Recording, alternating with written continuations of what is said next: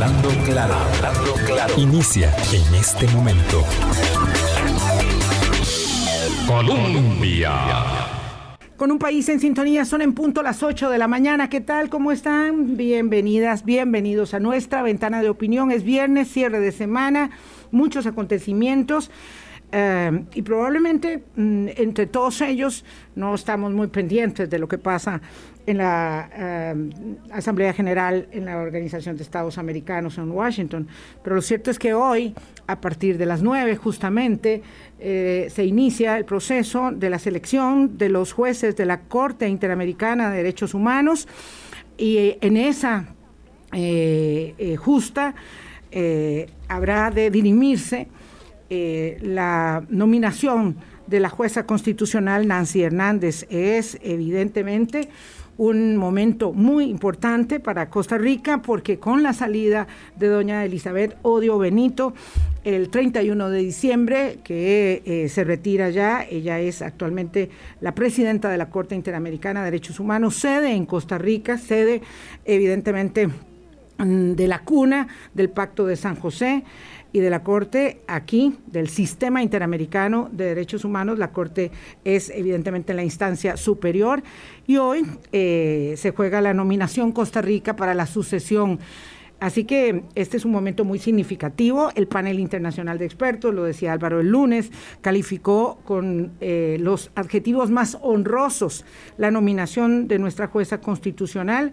Así que esperaremos tener noticias, ojalá antes de mediodía, porque, eh, bueno, eh, hay ansiedad, hay ansiedad. Es una, es una circunstancia muy importante porque evidentemente las calificaciones y la idoneidad toda de una carrera de 33 años de la jueza constitucional Hernández López, pero lo cierto es que aquí juegan canjes de votos y muchos intereses, la circunstancia en el entorno es compleja, vamos a ver qué, qué países nos respaldan, si mantienen su voto los que acordaron respaldarnos y si logramos algún otro voto adicional para esta importante nominación que, repito, empieza en una hora a las 10 de la mañana, hora de Washington, 9 hora de Costa Rica. Álvaro, buenos días, ¿cómo estás? Buenos días, Vilma, muy bien, muchas gracias. Espero estén muy bien todas las personas que nos escuchan eh, ahora en este programa de, de cierre de semana. Hablaba usted de una asamblea general en la OEA en donde en todas las pantallas se lee la palabra Nicaragua. Así evidentemente. Esa es la palabra. Después de la, de la ficción electoral del domingo pasado, eh, la posibilidad de que sea suspendido en Nicaragua como miembro de la Organización de Estados Americanos, que no es fácil, que no es fácil por cuestión de trámites y negociaciones políticas, intercambios en los que no sabemos cuáles repercuten, por ejemplo, en cosas como la elección de los jueces de la, de la Corte Interamericana, porque todo esto es, todo esto es un gran saco eh, digamos, de, conversaciones políticas de los países miembros de la Organización de Estados Americanos. Insistimos, Nicaragua en todas eh, esas eh, pantallas en, Washington. Y aquí en Costa Rica, por supuesto, acelerándose un poquito la, la, campaña electoral con los debates de esta semana, con algunas posiciones, respuestas. Eh, bueno, ahí tenemos ya para ir conociendo un poquito más y que cada uno vaya pensando o repensando o descartando a sus opciones electorales. Eh, que faltan, ¿qué? 90 días. Mucho tiempo, mucho tiempo, sí, sí. A mí cuando alguien... Eh, una pregunta muy habitual es, ¿por quién va a votar? ¿Por quién me recomienda votar? Y le digo, no se preocupe todavía, falta mucho tiempo, vaya poco a poco, no coma ansias todavía y ya después de Año Nuevo podremos decidir, la mayoría de los costarricenses que no nos hemos decidido por quién vamos a votar. Hoy, viernes, como siempre hablamos de que el tema de educación debe ser una prioridad e insistimos y tratamos de mantener nuestro foco en ello, cambiamos nuestra agenda de cierre de semana para conversar con el rector de la Universidad de Costa Rica, Gustavo Gutiérrez Espeleta, porque el martes nosotros advertíamos extra, no, el martes en el texto eh, ah, que hicimos para invitar a los eh, ah, para invitar a los oyentes a este programa, el martes nosotros anunciábamos extraoficialmente que la Universidad de Costa Rica volvía a clases en 2022. Ya para eso, ya, para entonces nos parecía demasiado tarde eh, y eh, esa observación la hicimos profusamente el miércoles que conversamos con las investigadoras del Estado de la Nación, Marcela Román e Isabel Román. Y eh, pues aquí está, el rector dijo, yo quiero conversar con ustedes sobre el tema y nosotros también queríamos conversar con él, hubo un malentendido según eh, eh, comprendí luego respecto de que no iban a darnos la cita, pero no fue así. Aquí está. Y aquí está el rector, eso nos inhibe terminar lo que habíamos pensado y además dejar de lado para la siguiente semana o cuando sea posible el caso Azteca, que tiene revelaciones muy significativas respecto de la penetración del narcotráfico en instancias eh, de la vida pública del país y del país en su conjunto, como ya sabemos. Don Gustavo Gutiérrez es rector de la Universidad de Costa Rica. Un gusto tenerlo aquí en eh, la mesa de Hablando Claro. Buenos días, don Gustavo. Muy buenos días, Vilma y, Álvaro. Eh, les agradecemos el, el espacio primero para hacer la aclaración de una confusión que se dio el, el, miércoles, le comentaba a Álvaro antes de iniciar el programa que ustedes son bien, bien escuchados. Bueno, sí, este... Gracias a la audiencia, hay que, hay que saludarlos. Yo, estaba en, en, otra actividad eh, eh, virtual y me empezaron a llegar 15, 20 mensajes. Eh, de, lo que, de lo que ustedes estaban diciendo y, yo inmediatamente le mando a, el mensaje a, Mauricio. Eh, de, colaborador, de, comunicación. de comunicación de la rectoría, eh, hace las averiguaciones respectivas y bueno, pudimos confirmar de que, de que esa invitación no nos había llegado y yo inmediatamente le expresé a través de, Álvaro, yo quiero ir, hablemos.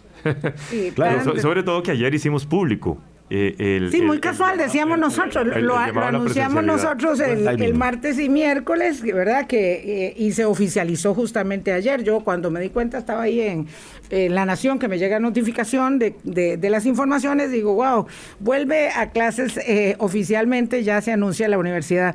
Claro, cierto? de lo que hablábamos, perdón, en ese momento justamente era que, bueno, que eh, la Universidad de Costa Rica no, no, bueno, y otras universidades, por supuesto, no ha vuelto a, las clases presenciales y que hay una realidad de alteración, por supuesto, en la calidad del, aprendizaje y como decíamos en la invitación, ni qué decir en la vida estudiantil completamente alterada, muchísimas familias, muchísimos eh, muchachos y muchachas eh, en sus casas haciendo ejercicios de laboratorio con las cosas en la cocina, pasando en video las cosas por Zoom a su profesor para...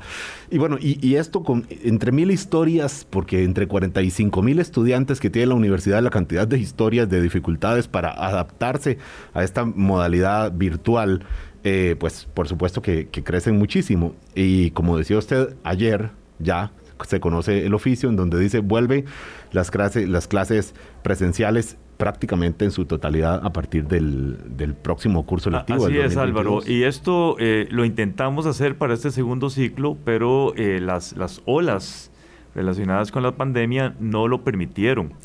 Eh, yo he insistido en diferentes oportunidades que es una decisión muy bien revisada eh, muy bien consultada por expertos nuestros y también de la Universidad eh, Nacional. Eh, estoy hablando de epidemiólogos, estoy hablando de, virólogos, estoy hablando de infectólogos. Entonces, después de un determinado proceso, nosotros tomamos las mejores decisiones pensando en salud mental, que es un tema muy, muy, muy relacionado, muy ligado al tema que nos convoca el día de hoy.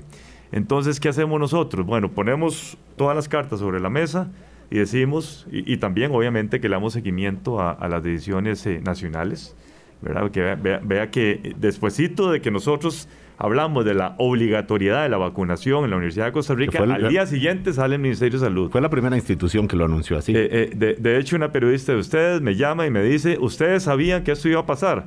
Le digo, no, eso fue un, timing espectacular, ¿verdad? No, obviamente no teníamos información del Ministerio de Salud.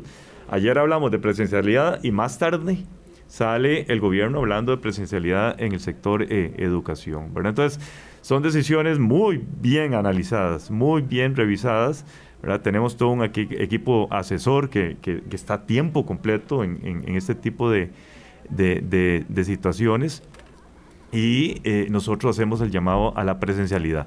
No excluye, y esto es muy importante que quede claro, que algunos cursos, y yo estoy totalmente convencido como ambientalista que soy, que la virtualidad es posible en la Universidad de Costa Rica. y también otras universidades públicas. Entonces, claramente hemos dicho que la virtualidad se puede mantener. yo lo dije en, una, en una entrevista que me hicieron, la virtualidad en la Universidad de Costa Rica llegó para quedarse. Y esto no, no podemos volver al 2019 ya. Eh, no, las, condiciones son muy, muy, muy diferentes. Y, cuando yo hablo de, que no excluye la virtualidad, soy consciente que algunos cursos teóricos perfectamente se pueden impartir de una forma virtual y también la bimodalidad.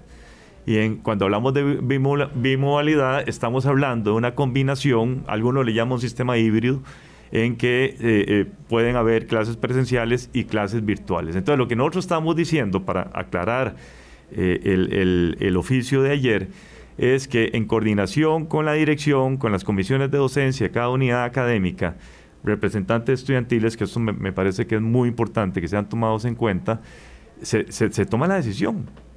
Eh, usted lo dijo, Álvaro, hay ciertos cursos, yo que soy eh, genetista molecular, que no, jamás se pueden sustituir por la virtualidad. Y obviamente que hemos tenido consecuencias y secuelas de lo que hemos pasado por eh, ya casi dos años de estar en, en, la virtualidad en la Universidad de, eh, Costa Rica, que fue todo el 20 prácticamente, porque la primera semana de clases me mandaron para la casa y eh, el, año, el, año, el año en curso. Entonces, todos estos cursos, estoy pensando en anatomía. Es imposible aprender anatomía humana, por ejemplo, en, en, una pantalla. Imposible. O sea, usted tiene que estar en contacto con el nervio, con la arteria, con la vena. Eh, las químicas, las biologías, eh, infinidad de cursos que son insustituibles y también el trabajo de campo. Hay muchos cursos en la Universidad de Costa Rica que son obligatorias las giras al campo. Estoy hablando de geología, estoy hablando de agronomía, estoy hablando de biología. Eh, estoy hablando de muchas de las áreas sociales también que tienen ese trabajo de campo fundamental. Entonces, eso no se puede sustituir. Hicimos enmiendas para que durante el segundo semestre se pudiera realizar eh, algunas actividades en forma eh, presencial y fue así como tuvimos casi 700 eh, cursos de, manera, de manera presencial. Pero no, eso es un 10% de los cursos que ofrece la Universidad de, Costa Rica. Entonces el llamado ahora es, ok, regresemos a la presencialidad siempre y cuando siempre y cuando, esto es muy importante, porque ayer me atacaron algunas personas diciendo, ¿y qué pasa con la mascarilla? ¿Y qué pasa con todas las medidas sanitarias? Todo eso se mantiene. O sea, va a ser obligatorio obligatorio tener el uso, hacer uso de la mascarilla en todas las aulas universitarias, en todas las aulas universitarias.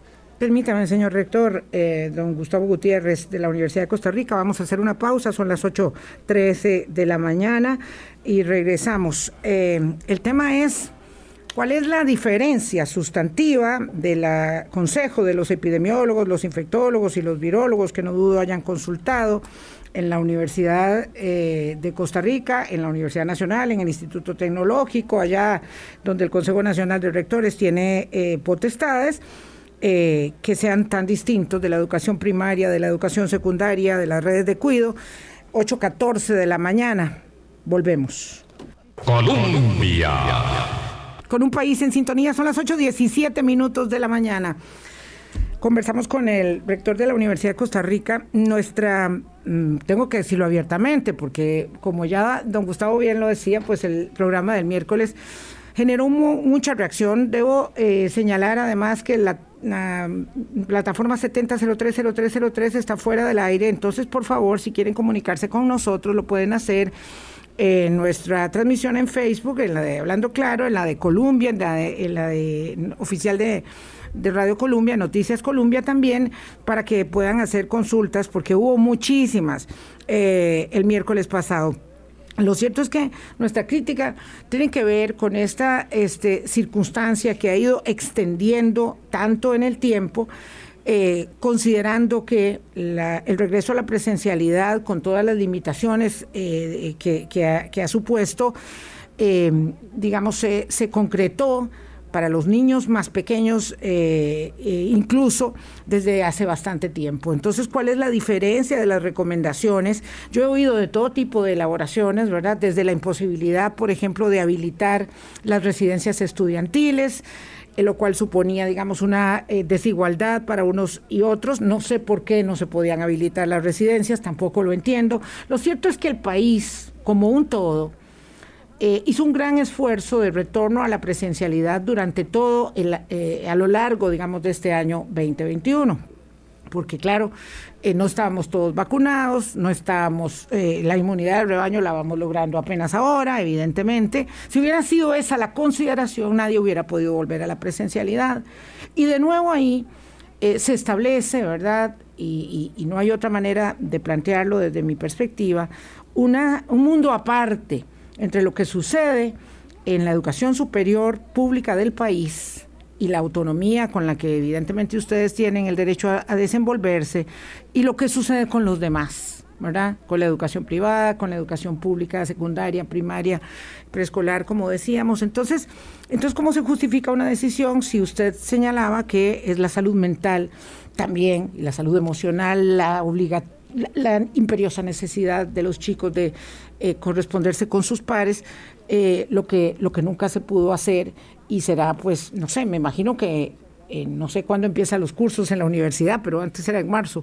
no lo sé ahora. El, 28 de marzo vamos a comenzar el próximo año. O sea, me imagino, o sea, en, la Semana Santa, para después irse a Semana Santa. dos semanas antes de Semana Santa. Y después van a ir a Semana Santa. Y después nos toca Semana Santa. Y, luego habrá vacaciones de salud mental, seguro. Y, yo creo que es importante aclarar por qué estamos comenzando el 28 y no el 21, como inicialmente nosotros eh, eh, queríamos.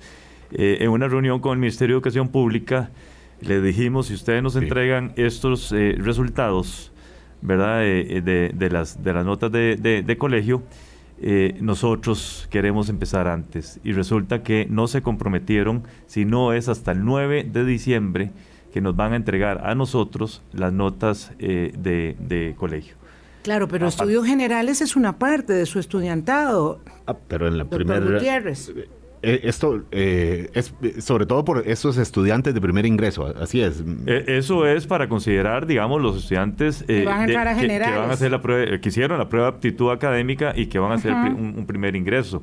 Pero sería muy difícil, digamos, entrar en forma diferenciada pero, a, las clases, universitarias. ahí es donde, donde, don Gustavo, viera que no logro entender yo esto. O sea, ¿por qué es difícil?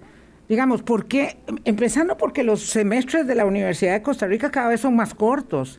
cuando van a entrar a clases el 28 de marzo, el 28 de marzo, estamos hablando justo en la antesala, decíamos, de la Semana Santa, eh, lo voy a poner como lo decía un funcionario de la sede de Paraíso de la Universidad de Costa Rica. Mi impresión, decía el funcionario universitario, es que todos nos sentimos muy cómodos, en nuestra, en nuestra virtualidad y ahora ha sido muy difícil y está siendo muy difícil volver. Me decía lo mismo un funcionario del bueno, tecnológico. Es un, tema, es un tema eh, eh, que, está, que, es real, es real, Vilma. Yo se lo, se lo, se lo acepto y estamos teniendo problemas. De hecho, después de, de hacer público el regreso a la presencialidad, eh, yo recibí mensajes de algunos profesores, no tenés derecho de obligarme a regresar a las aulas universitarias.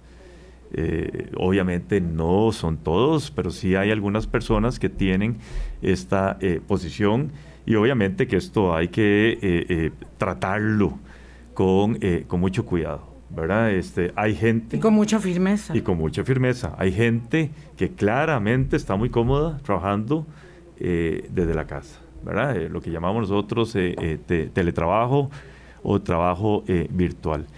Son pocos las reacciones, ustedes pueden seguir en nuestras redes sociales, las reacciones han sido muchísimo más positivas que las negativas. Muchísimos profesores están deseando. Muchos profesores, y, no solo los profesores, lo que a mí más me entusiasma es ver las reacciones de los y las estudiantes. Pero, don Gustavo, por supuesto, si los padres, ¿verdad?, narran las historias angustiosas de los hijos, nuestro compañero Miguel Monge nos decía, me voy a trabajar, mi esposa se va a trabajar, la hermanita está en el colegio, se va a trabajar y mi hija se queda sola todo el día con una computadora, no, conoce el campus universitario, no conoce los compañeros, no, tiene, más que, que, una circunstancia donde se siente poco valuada, poco querida, poco acompañada por sus pares. Entonces, si los estudiantes no están en el centro de la ecuación, si tenemos que atender al sindicato, me refiero a los sindicatos de educadores en general,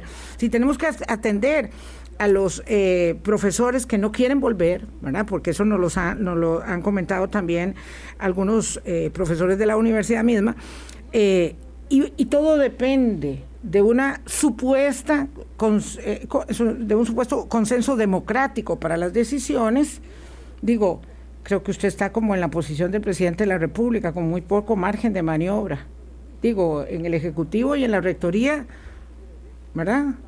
Eh, vamos a ver, sí, eh, todo esto es una realidad y, la estamos enfrentando con muchísima eh, responsabilidad y una vez más está esa consulta permanente que nosotros tenemos a los, a los expertos. Cuando por ahí de junio, julio consideramos el llamado a la, a la, presencialidad, inmediatamente consultamos nosotros a todos estos grupos de expertos que están, que están, dicho sea de paso, son expertos que le están colaborando al Ministerio de Salud con la toma de decisiones. Eh, y, la, pregunta que nosotros hacíamos es, bueno, tenemos, digamos, el curso de la pandemia que nos permite ese regreso a la presencialidad. Bueno, en aquella ocasión se nos vino esa ola eh, y inmediatamente tuvimos que eh, cambiar casi que a última hora la, la, posición en ese, en ese sentido. Ahora ya imagínense, de mil y resto de casos que teníamos por día, ahorita estamos en, no, sé el número de ayer, pero 300 y resto. Bueno, y hubo un día de esos que tuvimos 140, 160 eh, casos. Eh, eh, un matemático inmediatamente me contactó y me dice, pues ustedes no están considerando esta ola que viene. ¿Qué decisión van a tomar? Bueno, si llega la ola, porque es muy especulativo, ¿verdad? obviamente que yo entiendo todo el, el, tema de modelaje matemático y toda esa cosa y se puede predecir. Pero si llega la ola, ya veremos qué decisiones tomamos. Pero ahorita el llamado es regresemos a la presencialidad, cursos virtuales, ya dijimos cómo, si es posible realizar algunos cursos virtuales. Eso, eso tiene consecuencias ambientales, tiene consecuencias económicas, el tema de las presas. Ayer ya me, ya me decían la, gente, ustedes saben que regresamos al 50% presencialidad para el sector administrativo y docente. Eh, y resulta que ya la gente se está quejando de las presas alrededor de, Rodrigo Facio. Claro. Eso, es una realidad. Claro, pues. porque, perdón, las presas que habían hasta marzo del 2020 no se van a quitar.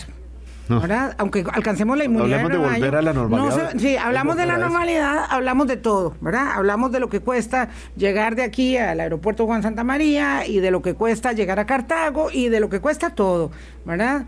Digamos, este, este, es, un, este es un tema, y, sabe que, don Gustavo, me frustra mucho, porque claro, somos de la misma casa universitaria, nosotros tres, eh, uno ha tenido la camiseta puesta todo el tiempo, pero me frustra mucho eh, la respuesta que la universidad da em, al entramado social, la respuesta de la universidad al país, el aporte, el, empuje. Hablo de esto como de empleo público, ¿verdad?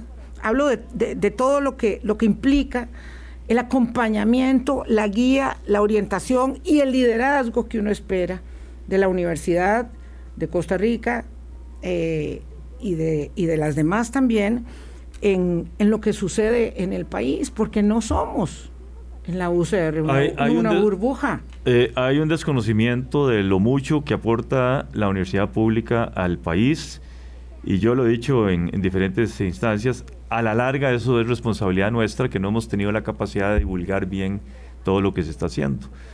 Eh, un, tema que a mí me tiene muy preocupado y que lo pude externar ante el directorio de la Asamblea Legislativa el martes pasado es el tema de la educación, lo mal que están formando o que, estamos formando a nuestros eh, muchachos y muchachas de primaria y, secundaria. Y tenemos un programa en el cual estamos atendiendo 70 mil, 80 mil personas, eh, es decir, estudiantes para que hagan esa recuperación. Y eso es un programa de la Facultad de Educación, y eso nadie lo conoce, y eso no se divulga. Todos los exámenes eh, de, idiomas eh, que se están haciendo ahora, de análisis de idiomas, los está haciendo la Escuela de Lenguas Modernas de la Universidad de Costa Rica, y son en el orden de miles de estudiantes. Entonces, yo reconozco que se ha fallado en esa divulgación, Vilma. Por ejemplo, todos los aportes en la pandemia todos los proyectos de investigación, todas esas asesorías que está recibiendo el Ministerio de Salud eh, eh, están dadas o impartidas por profesionales de la Universidad de Costa Rica y, de la Universidad Nacional. Créame, don Gustavo, que sí somos muy conscientes de eso, por supuesto. Nosotros tenemos entrevistas ah, con el Observatorio del Desarrollo, hemos tenido entrevistas con el laboratorio. Eh, em, em, el del suero. El clomiro picado. Picado. picado. Hemos tenido mucho acercamiento y sabemos, obviamente, que, claro, por supuesto, que ese aporte está ahí. Yo me refiero a este, que es el aporte de hacerse parte del empeño de sacar el país adelante, de retornar con el ejemplo, con la acción, eh, a las tareas eh, y es que esto fue dejando de lado no solo al estudiante como el centro, sino que fue reflejando una universidad que se manifiesta aislada, del país, una, una, isla. Bueno, eh, eh, recordarles, nosotros asumimos la administración el 4 de enero. ni un año tiene usted. no tenemos un año, pero bueno. no, tenemos un año. Y, y, eso ha sido un criterio muy, muy, muy importante en nuestra administración. Nosotros estamos hablando y estamos coordinando esfuerzos eh, Vilma y Álvaro, eh, con gobiernos locales. El viernes pasado, hoy hace ocho días, yo estaba en Guapiles con la diputada Yorleni León, eh, representantes del municipio de Pocosí, pensando en duplicar la oferta académica de agronegocios e informática empresarial.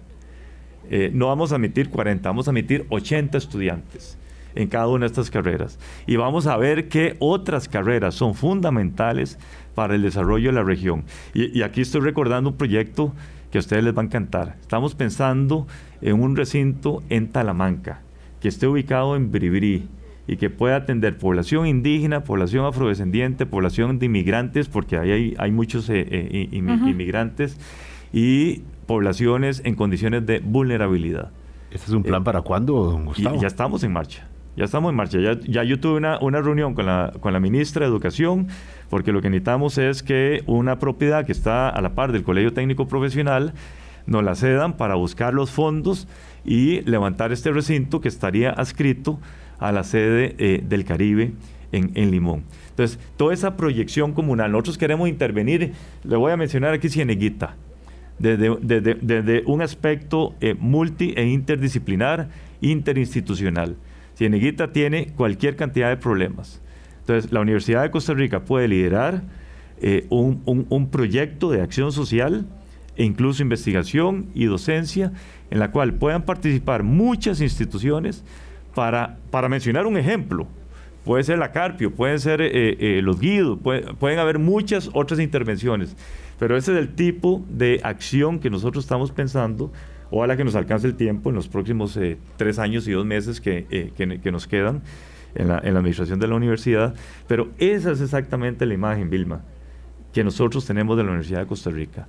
Totalmente. Ayer lo decía en el cierre de las, de jornadas del Bicentenario, en la cual tuvimos a dos expresidentes y un expresidente de la, de la Asamblea Legislativa, Francisco Antonio Pacheco, eh, Miguel Ángel Rodríguez y, Luis Guillermo Solís. Y, y el mensaje que yo di es la Universidad de Costa Rica atendiendo los problemas de la sociedad costarricense. Y problemas como la educación básica, educación secundaria, y eso sí le toca directamente porque vienen los chicos de dos años de una educación mutilada prácticamente que han tenido y que ahora entran a primer ingreso ya en 2022 después de décimo y un décimo. Vayamos a saber cómo ya vamos a eh, profundizar eh, sobre esto, cómo prepara la Universidad de Costa Rica a recibir a, estas, a estos eh, adolescentes, muchachos que entrarán en 2022 ya a esta modalidad de clases presenciales, las que se puedan. Son las 8.32, ya volvemos con el rector de la Universidad de Costa Rica, Gustavo Gutiérrez Espeleta. Colombia. Con un país en sintonía, conversamos con el rector de la Universidad de Costa Rica, don Gustavo Gutiérrez no es con él que estoy enojada, es, es con la circunstancia, eh, por supuesto, porque, claro, don Gustavo acusa la circunstancia, ¿verdad? Sobrelleva la circunstancia de asumir la universidad en tiempos en que su liderazgo, el de la Universidad de Costa Rica, ha venido a menos. Digamos que ya bastantes años atrás ha venido a menos. La universidad eh, no se conduce con apego a las circunstancias del país, cuando aprueba anualidades eh, desproporcionadas que luego es muy difícil, ¿verdad?, desarticular. eh, cuando en un momento, como nos decía la investigadora del Estado de la Educación, Isabel Román, es tan determinante aumentar la dotación de las becas, pero el presupuesto de los salarios se lo come todo. Eh, cuando asume un compromiso la universidad y el Consejo Nacional de Rectores, las universidades públicas, por ejemplo, para llevar adelante su propia normativa de empleo público, ahora ya además esto, ah, digamos, santificado por la Sala Constitucional. Y eso no sucede, porque durante una década entera, don Gustavo, la universidad, las universidades dijeron que se iban a comprometer a hacer su propio esquema de salarios y no lo hicieron. Y cuando vino toda la discusión, entonces sí, entonces uno encuentra a las universidades ahí en la calle, en la Asamblea Legislativa, luchando por la autonomía, pero el sistema de la fijación de los empleos públicos todavía no lo conocemos. Ese es un compromiso que se asumió entrando usted, porque esto fue, me parece que como el 21, el 20 de enero que se dio a conocer ese compromiso de las universidades del país. Esa es, digamos, el aporte sustantivo que uno esperaría en momentos de, de estrechez y de pandemia también, ¿verdad? Porque todos los desafíos están ahí y la gente ha dejado de creer en todo y también en nuestros liderazgos eh, académicos universitarios. Vilma, eh, muchas gracias por traer a colación este, este tema. Eh, independientemente de la decisión que tomó CONARE, que como bien usted lo señala, fue firmado por los, cinco, por los cinco rectores, la Universidad de Costa Rica tomó desde las primeras semanas de esta administración la decisión de hacer una propuesta de estructura salarial. Eh, y debo decirles que eso me lo presentaron a mí esta semana. Ya, yo, ya, yo, tengo el documento, de hecho, dicho sea de paso, aquí lo tengo. Muchas cosas pasaron esta eh, semana. Eh, esta semana bueno. es, es, genial. asumo un compromiso, yo lo tengo que revisar. mañana mañana y, y, domingo tendré que, que, leer este documento que es, es, es muy grueso. y asumo el compromiso de hacer una convocatoria para que este proyecto se conozca. Mm. Eh, eh, aquí estudiaron economistas, estudiaron matemáticos, estudiaron expertos en administración eh, pública. Fue un equipo de siete, ocho personas. como les digo, ya yo he leído un tercio, nada más, porque se puede imaginar las ocupaciones que uno tiene en, en, en este oficio. pero la propuesta es leerlo para este fin de semana, hacer mis revisiones. Ellos se integrarían las revisiones que hagamos nosotros desde, desde la, la, la rectoría y, y, lo haremos público a muy corto plazo. Mm. Y ustedes se van a sorprender de la propuesta que este grupo de expertos de la Universidad de Costa Rica nos están, eh, nos están haciendo. Mm. ¿Eso es solo para ustedes o es para todas las universidades o solamente no, no, sería la, de, la de ustedes? Eso es eh, Universidad de Costa Rica, exactamente. Hay, hay, hay que ver cómo, cómo se empata esto con respecto a, al resto de las universidades públicas. Hay que contextualizar, ¿verdad? Álvaro y don Gustavo, que eh, eh, la sala constitucional evidentemente señala que la rectoría no la puede llevar eh, en Mideplan, la rectoría de las universidades públicas y del Poder Judicial, pero sí avala el establecimiento de los topes salariales.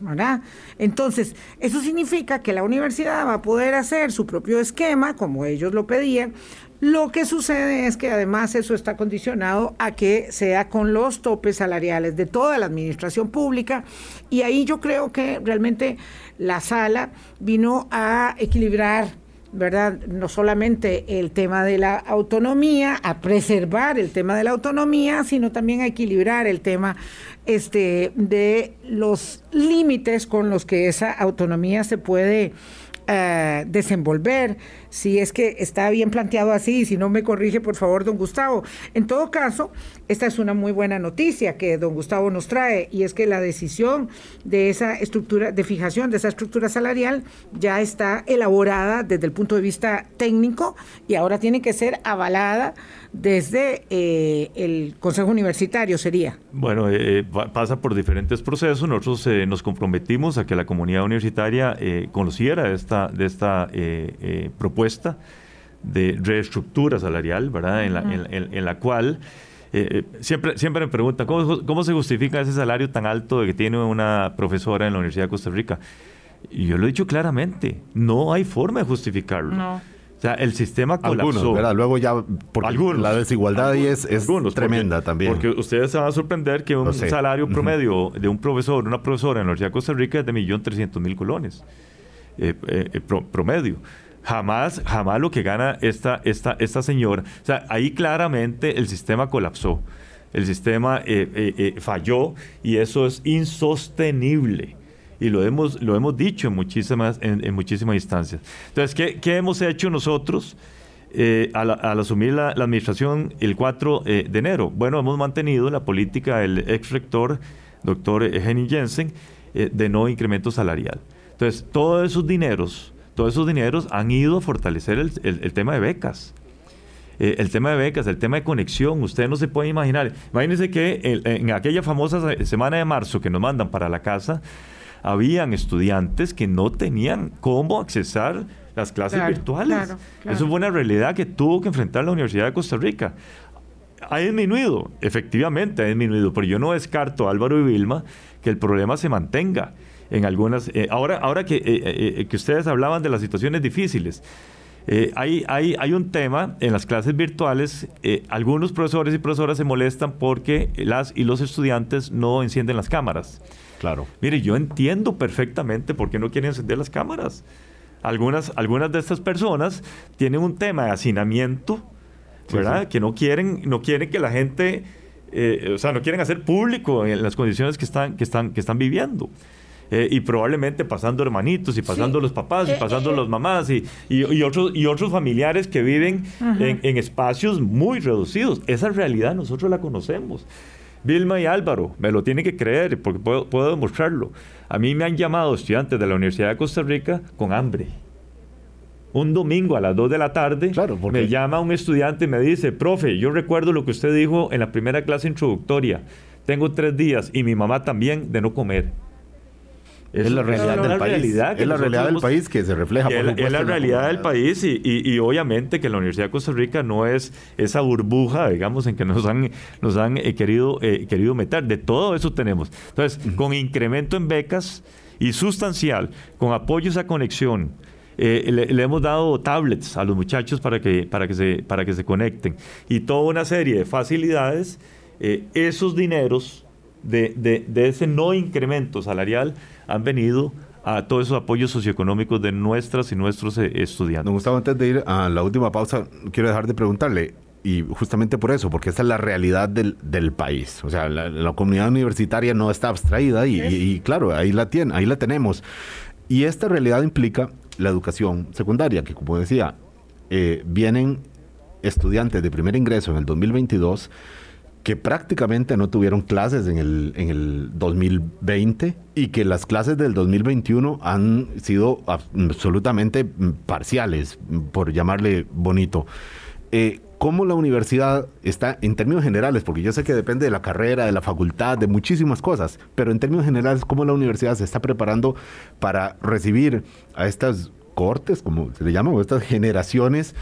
Mm, que, vienen con tremendos vacíos en, su formación eh, y que entran ahora a, se supone, los rigores de, la universidad. Lo, lo planteamos, lo dejamos que conteste antes de la pausa, eh, Adelante, eh, perdón. Estamos, pensando, y eso es un gran tema, Álvaro, es un gran tema y, y, aceptamos que, que, en algunas circunstancias, no en otras, es una realidad.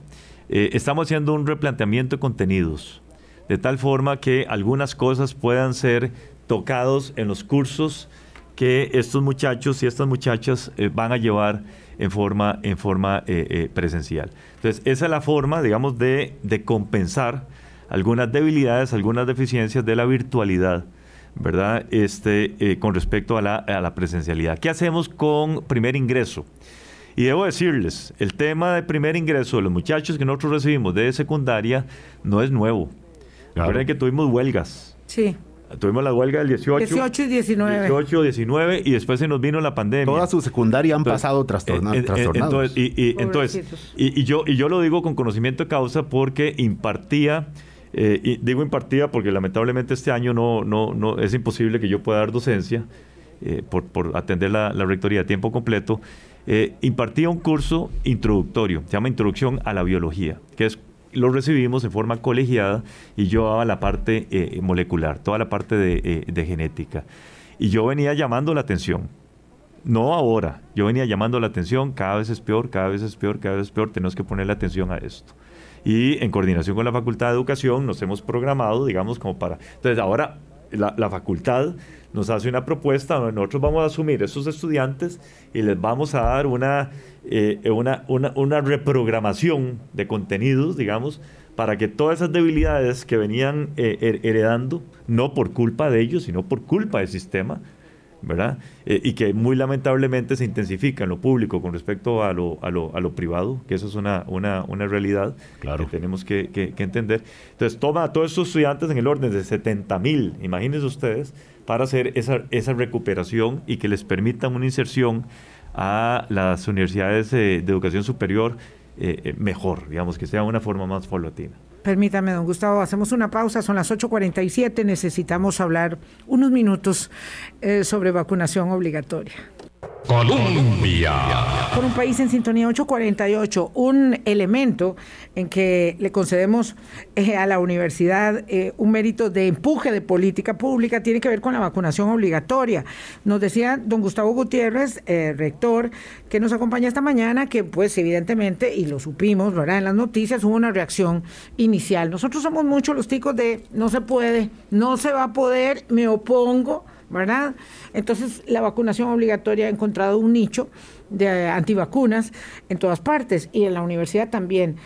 Eh, le concedemos eh, eh, como, como algo muy positivo, de verdad, don Gustavo, que haya llevado adelante esto y ha logrado convencer al sindicato de que tiene que hacerlo y ahora nos decía el comunicado de ayer que además va a procurar que los estudiantes también vayan vacunados. Eh, sí, Vilma, este es un, tema interesante. Recuerden que nosotros fuimos los, la primera institución pública que tomó esa eh, decisión.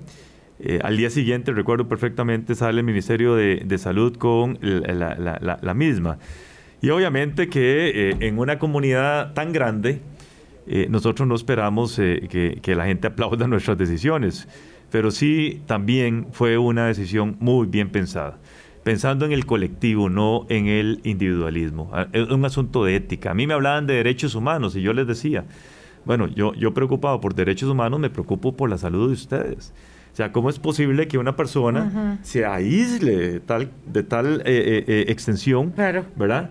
y que no le preocupe la salud de, la, de, los semejantes, de los vecinos, de los compañeros, de las compañeras. Y de la propia familia. Y de la propia, y de la propia familia. Entonces, me tocó decirle a una funcionaria de una sede, dicho sea de paso, mire, yo no tengo ningún problema que usted no se vacune, pero tendría que vivir en forma aislada. Usted no podría estar en contacto con sus semejantes y somos entes sociales. O sea, eso es imposible de lograr.